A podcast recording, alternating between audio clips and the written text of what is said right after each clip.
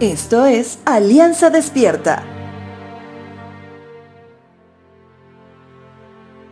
Entre todas las cosas que Dios creó, podemos reconocer que es Él quien creó los grandes montes, los grandes animales del mar, aún los más diminutos insectos.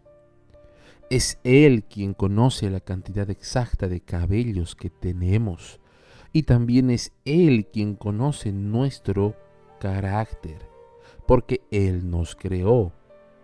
En ese sentido, muchos asumen que al ser Dios el Creador, de Él depende que nuestro carácter cambie.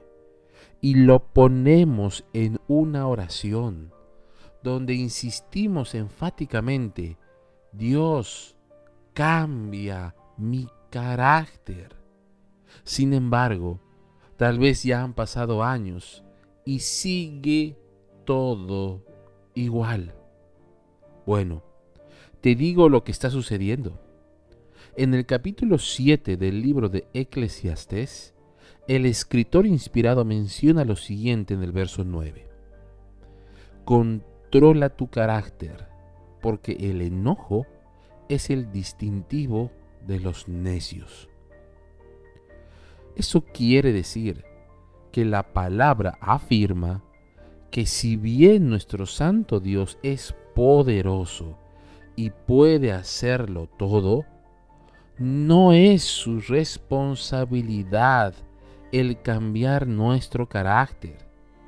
Dios nos habla de forma imperativa. Él dice, controla tu carácter.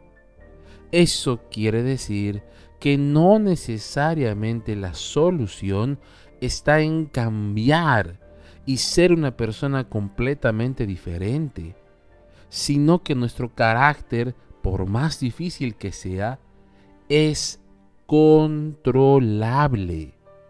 Solo que debemos aprender en el Señor a cómo hacerlo. Mateo 11:29 dice, llevad mi yugo sobre vosotros y aprended de mí, que soy manso y humilde de corazón, y hallaréis descanso para vuestras almas.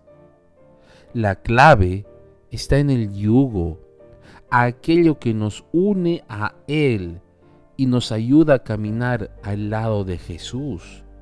Y al estar al lado de Él podemos conocer que Cristo ha sido manso, es decir, que sus emociones no lo controlaron a él, sino todo lo contrario.